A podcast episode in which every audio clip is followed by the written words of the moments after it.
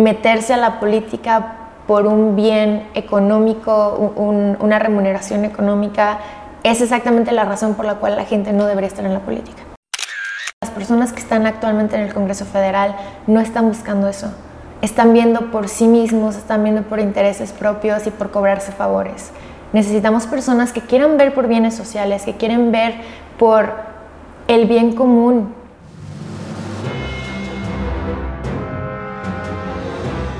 Bienvenida a esta entrevista. Me gustaría comenzar escuchando tu nombre completo, por favor. Dilo tú. Franz Svetlana Farias Carrillo. Excelente. Para efectos de esta entrevista, ¿cómo prefieres que te llamemos? Franz. Franz está bien. Si no es complicado, Franz. Svetlana, si te sientes exótica, pero Franz está bien. Excelente. Cuéntanos de ti, de tu familia, de tus hobbies, de tus pasatiempos que haces. Pues soy la primera hija de cuatro. Somos cuatro hermanos pero en realidad somos siete. y digo esto porque hace aproximadamente 15 años falleció una de las hermanas de mi madre de cáncer. Y cuando sucedió este evento, la decisión que se tomó como familia fue traernos de Torreón a mis primas. El problema fue que su padre también falleció de insuficiencia renal. Entonces llegó un punto donde mis padres adoptaron a mis primas para que también pues fueran mis hermanas, básicamente los crearon, bueno, las crearon porque son tres mujeres y pues básicamente somos siete, básicamente mis papás tuvieron siete hijos. Ok. Oye, bastante interesante al poder revisar tu currículum, 27 años, políglota, con una cantidad impresionante de participación en diversos puntos de la ciudad de Aguascalientes, licenciada en Derecho por la Universidad Autónoma. Cuéntanos un poquito de todo tu paso por la experiencia estudiantil y laboral. Pues eh, empecé muy chiquita a prepararme. Mi mamá y mi padre siempre buscaron que yo pudiera tener la mayor preparación y que pudiera tomar todas las oportunidades que ellos no pudieron tener para que yo pudiera desarrollarme en cualquier ámbito.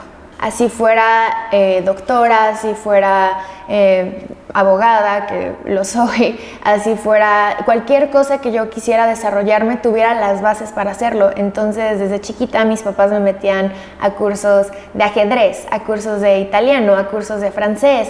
Entonces, tuve una preparación muy completa en ese aspecto, pero lo más padre es que la Universidad Autónoma, de donde soy egresada, también me dio la oportunidad de, antes de entrar a la universidad, poder tomar estos cursos de idiomas. Entonces yo con la Universidad Autónoma tengo más que una deuda por la, carrera, porque también me dio una opción de irme de intercambio, poderme desarrollar en otro país, en otra universidad, en otra cultura. Y, pude empezar desde muy joven a, a hacer pues mi currículum, ¿no? Todos empiezan como de que, bueno, pues terminando la universidad voy a empezar y pues como que sin querer queriendo, yo empecé desde muy chiquita a forjar eh, esta, esta cultura, este conocimiento, esta academia que gracias a mis papás y a la universidad pues he podido desarrollar. ¿Por qué decidiste estudiar Derecho? ¿Por qué decidí estudiar Derecho? La verdad es que al inicio porque, por influencia, ¿no? Mi padre es abogado, muchos de mis primos son abogados, abogados brillantes, y fue mucho por influencia, pero por ahí del tercer semestre de la carrera me di cuenta de que era algo a lo cual yo estaba como destinada, por así decirlo, porque podía leer y deducir muy fácil las cosas, no me costaba tanto trabajo este, hacer exámenes, no me costaba tanto trabajo, y, estoy hablando ya del tercer semestre de la carrera, fue cuando me di cuenta, ok, no me está costando trabajo esto, no lo estoy sufriendo, creo que esto es lo mío, porque una vez que puedes desarrollarte en un ámbito donde sabes que eres bueno, pues hay que explotarlo, ¿no? Siempre he sido una mujer que no se queda callada, soy una mujer que pelea por causas justas. Siempre me dice mi mamá, si tienes los pelos de la borra en la mano, peleate, porque tienes la razón y hay muchas personas que necesitan que les des una voz. Entonces esa ha sido como una de las razones por las cuales también estudié derecho, porque ¿cómo vamos a exigir algo que no conocemos? Conoces tus derechos, conoces eh, tu panorama, puedes exigir más de, de esas cosas. Entonces yo creo que eso también fue una de las razones por las cuales me incliné a, la carrera de Derecho. Cuéntame dos fortalezas. Dos fortalezas, yo creo que podría ser... Es que cuando dicen fortalezas, como que te pones a pensar, a ver, ¿en, qué, qué, podría decir para sonar interesante? Pero verdaderamente siento que una fortaleza mía es que soy muy disciplinada en las cosas que sé que tengo que hacer. O sea, soy muy responsable y hago las cosas que tengo que hacer cuando las tengo que hacer. Y siento que eso es una fortaleza porque nos falta eso, nos falta el, el tener mucho cuidado con las cosas que se tienen que hacer. Porque por no hacer las cosas hemos llegado a, un, a una decadencia del país que es bastante grave. Entonces, hacer las cosas cuando se tienen que hacer, cómo se tienen que hacer, yo siento que es una fortaleza. Y otra es que tengo mucho respaldo de mi familia el, hecho de poder sentir que, tengo con quien recurrir cuando me siento extraña o cuando necesito un consejo, cuando necesito algo, creo que también es una fortaleza poder sentir que tengo un como colchón, no solo de poderle preguntar a mi padre o a mis hermanas que también son abogadas, sino poder llegar con mi familia y decir, oigan, necesito consuelo, necesito ayuda, necesito algo, la fortaleza que te da la familia creo que es importante. ¿Dos debilidades? Dos debilidades. Mm, tal vez la migraña. Soy una persona que padece migrañas, pero afortunadamente las tengo tratadas con, con, un tratamiento, pero cuando, bueno, las personas que sufren de migrañas saben lo difícil que es vivir con migrañas, es debilitante y es a veces imposible poder como seguir con tus tareas del día a día cuando padeces algo que te imposibilita hasta ver a veces. Y este. Qué difícil es decir debilidades de una persona, ¿no? Más cuando estás hablando de ti mismo. Mm, tal vez. Podría decir que soy muy aprensiva de, de algunas cosas que tal vez no deberían ser tan arraigadas a ti. A veces como que extraño mucho gente que tal vez no debería de estar. Eh, soy muy aprensiva en ese aspecto de, de, querer tener mucho a gente que tal vez no, no quiere estar ahí también. Que no convenga. Si le pregunto a cinco personas que te conocen qué opinan de ti, ¿qué me dirían? No sé, pero estaría muy bueno que les preguntara, me gustaría saberlo. No, tal vez hay, hay muchas opiniones divididas porque hay muchos, muchos como diferentes ámbitos en los que me conocen. Las personas que me conocen en la escuela tendrán una opinión, las personas que me conocieron ya en el ámbito profesional tendrán una opinión, las que me conocieron en la prepa tendrán otra opinión, pero porque ha sido un, un desarrollo distinto, no soy la misma persona a los 18 años que a los 23 años que ahora a los 27 años la misma formación que me ha dado la vida me ha convertido en la persona que soy ahorita. Si ahorita le preguntas a mis amigos, me dicen, bueno, es una persona que es responsable, es una persona que conoce cosas, que cuando no conoce pregunta, a mí no me da miedo preguntar, nunca, porque no está mal preguntar eso de, este, no hay preguntas tontas, solo hay tontos que no preguntan. Eso es verdad, porque entre más puedas asesorarte, entre más puedas conocer de lo que no sabes, más puedes desarrollarte y eso creo que mis amigos lo entienden y, lo, lo, captan muy rápido porque ellos también empiezan a preguntar y oye, ¿cómo hago esto? ¿Cómo podemos desarrollar esto? Tal vez dicen que soy muy graciosita porque me encanta estar contando chistes y siendo así porque esa es como mi manera de ser fuera del aspecto profesional. Me gusta estar como siendo risueña, siento que es parte de mi de mi personalidad. A veces digo que es burbujeante mi personalidad. Mm, creo que ese es más el concepto que podría tener la gente de mí, porque también no puedes juzgar a una persona si no la conoces lo suficiente.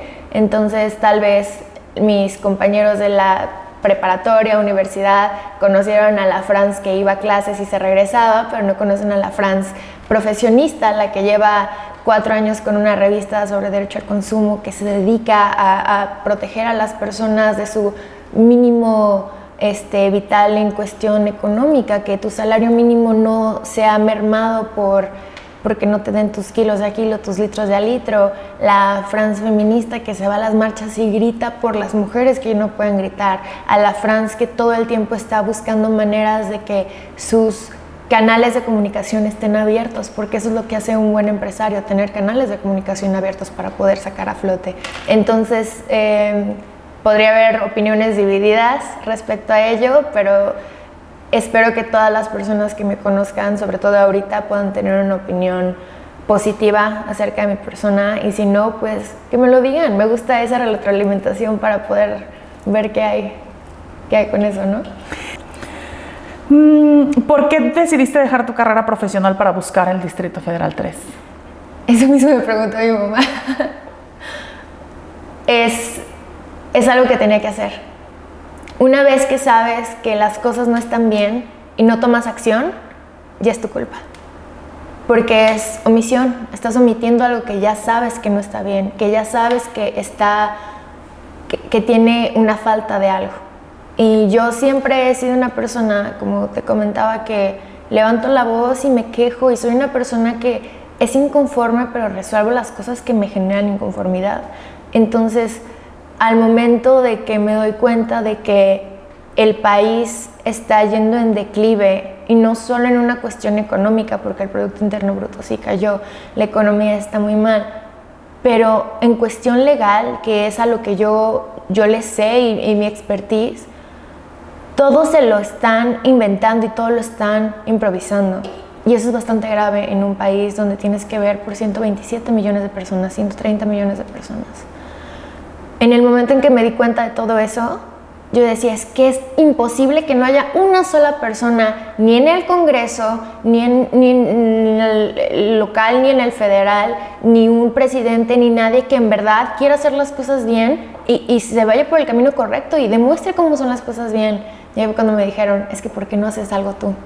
¿Por qué mejor, en lugar de quejarte, no tomas acción? Y ese fue como un reality check, como un date cuenta de, de, que si ya sabes que las cosas están mal y no quieres cambiarlas ahorita, que puedes hacer algo al respecto, que te dan los canales, que te dan las vías para cambiarlo, en 10 años va a ser mi culpa, porque pude haber hecho algo al respecto, pude cambiar algo, pero no lo hice.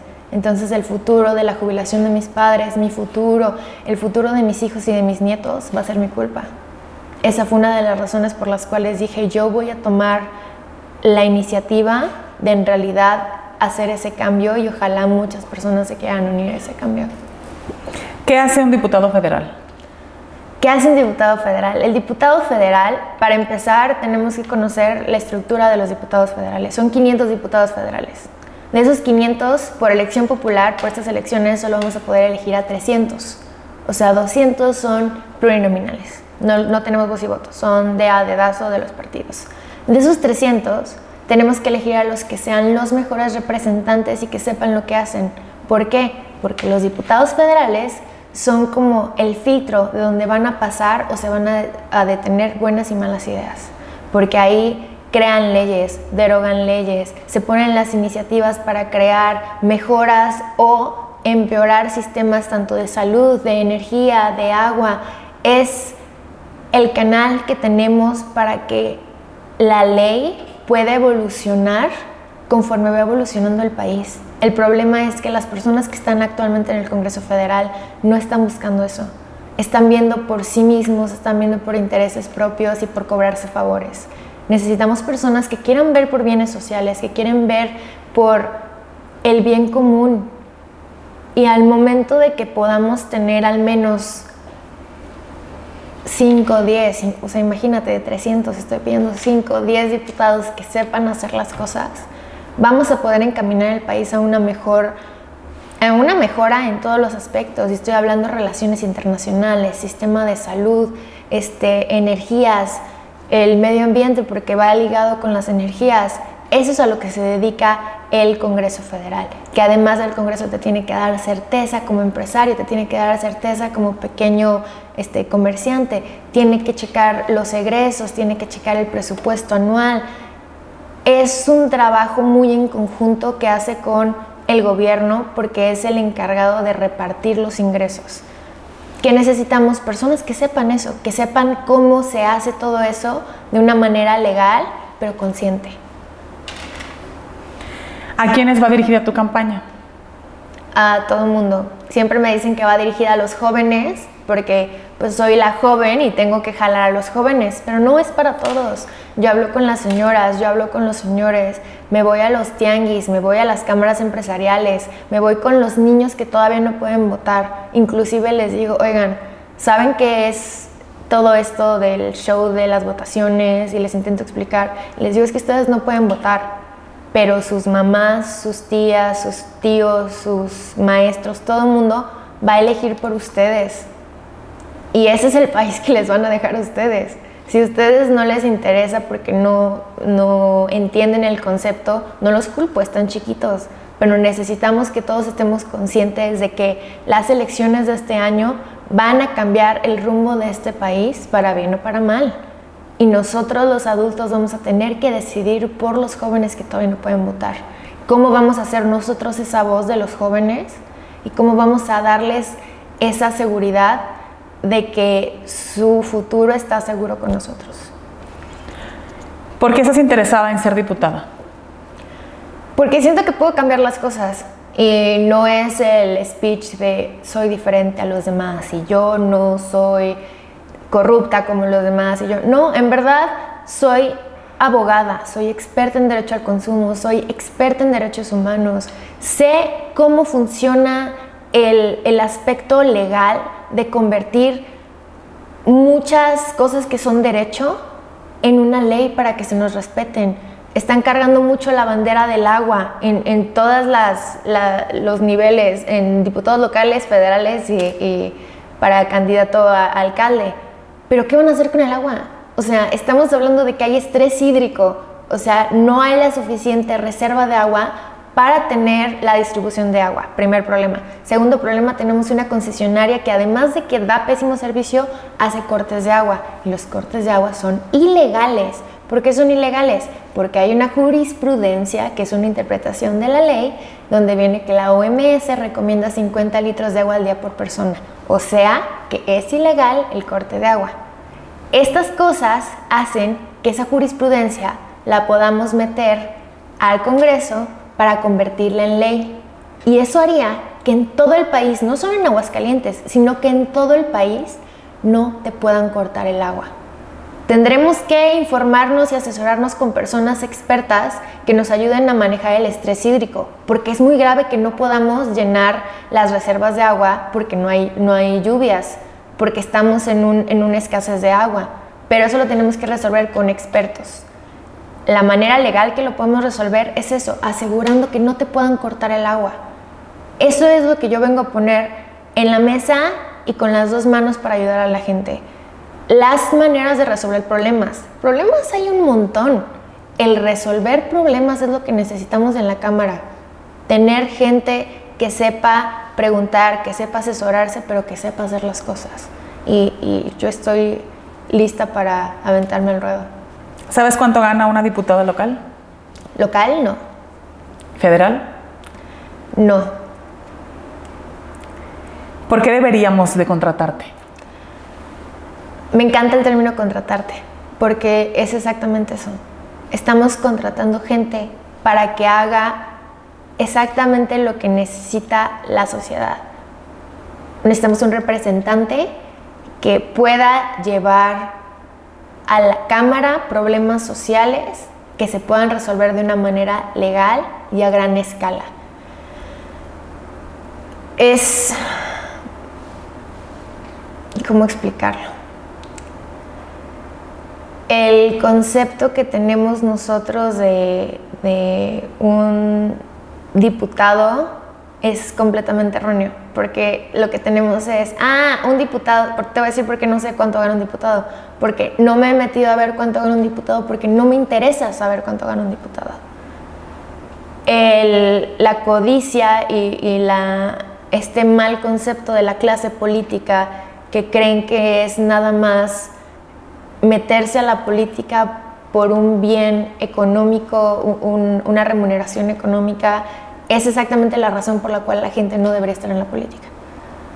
Necesitamos personas que quieran estar involucradas en la política porque quieran hacer un bien a la sociedad, porque saben hacer lo que hacen en la Cámara y lo que hacen ellos, o sea, que tengan el expertise, tanto ellos como personas, como en lo que van a hacer en la cámara, pero que además no estén movidas por el concepto del dinero. Eh, quitar la clase, el, término clase política y dejarlo como representantes, como servidores públicos, como esos representantes que nos van a dar a nosotros esa capacidad de exigirles y decirles, oigan, necesitamos esto, oigan, tenemos este derecho y no se está cumpliendo, oigan, ¿qué está pasando? Eso es lo que yo estoy buscando y eso es lo que, que, que, me mueve a estar aquí, más que cualquier otra cosa. ¿Algo que quisieras agregar que crees que no te pregunte? Pues puedo decirle mis propuestas para ver si le interesa contratarme, porque lo, importante es que podamos contratar personas que puedan llevar temas reales al Congreso. Llevemos temas reales, llevemos el tema del agua. Ya explica cómo lo podemos resolver a, manera jurídica, pero ya sabemos que los, los diputados checan lo del presupuesto. Redistribuyamos el presupuesto Sabemos que no tenemos un sistema de salud, busquemos tener un sistema de salud. No hay que copiárselo a otros países porque no somos otros países. Hay que asesorarnos con profesionistas, ya sea de colegios de médicos, de cámaras donde haya personal de salud que nos puedan decir cómo hacer un programa de salud que sea factible, viable y servible para el país, que podamos llevar y meter al Congreso para crear ese programa que necesita México en cuestión de salud. Y no estoy hablando solo de salud física, salud mental, que es algo que es muy tabú, salud reproductiva, que a lo mejor no se habla mucho, pero es importante para mitigar todo el concepto que nos están metiendo de dividirnos en la cuestión del aborto y, no aborto, porque si metemos primero la, salud reproductiva, podemos tener un, un este, diálogo más amplio al respecto. Hablemos de cómo ayudar a, los empresarios a tener certeza. Eso es lo que te da la Cámara de Diputados. Certeza, ¿para qué? Para que puedas seguir trabajando, para que puedas seguir contratando gente. Si puedes seguir contratando gente, vas a seguir este, este, generando empleos. El empleo formal es lo que tenemos que impulsar en México, porque el empleo formal es el que te paga el IMSS es el que te paga el Infonavit. Necesitamos que esas personas puedan tener seguro y puedan tener una casa. Por eso hay que impulsar el empleo formal y para impulsar el empleo formal hay que darle certeza a los empresarios para que puedan seguir dando esos empleos. Necesitamos optar por energías verdes, limpias, renovables, que además sean más baratas, porque nos sale muy caro el recibo de la luz y nos estamos acabando el planeta. Son temas que además de ser de actualidad, son unos que nos van a ayudar a evolucionar como país. ¿Por qué? Porque nos hacen falta. ¿Por qué? Porque los conocemos. Nada más hay que darle esa estructura, buscar causas e irlos desmenuzando. Sí sabemos cómo hacer las cosas, solo hay que saber acomodarnos dónde podemos resolver esas cosas para que sean para toda la sociedad y no solo para unos cuantos. Franz Farías, muchas gracias, nosotros te llamamos. Muchas gracias.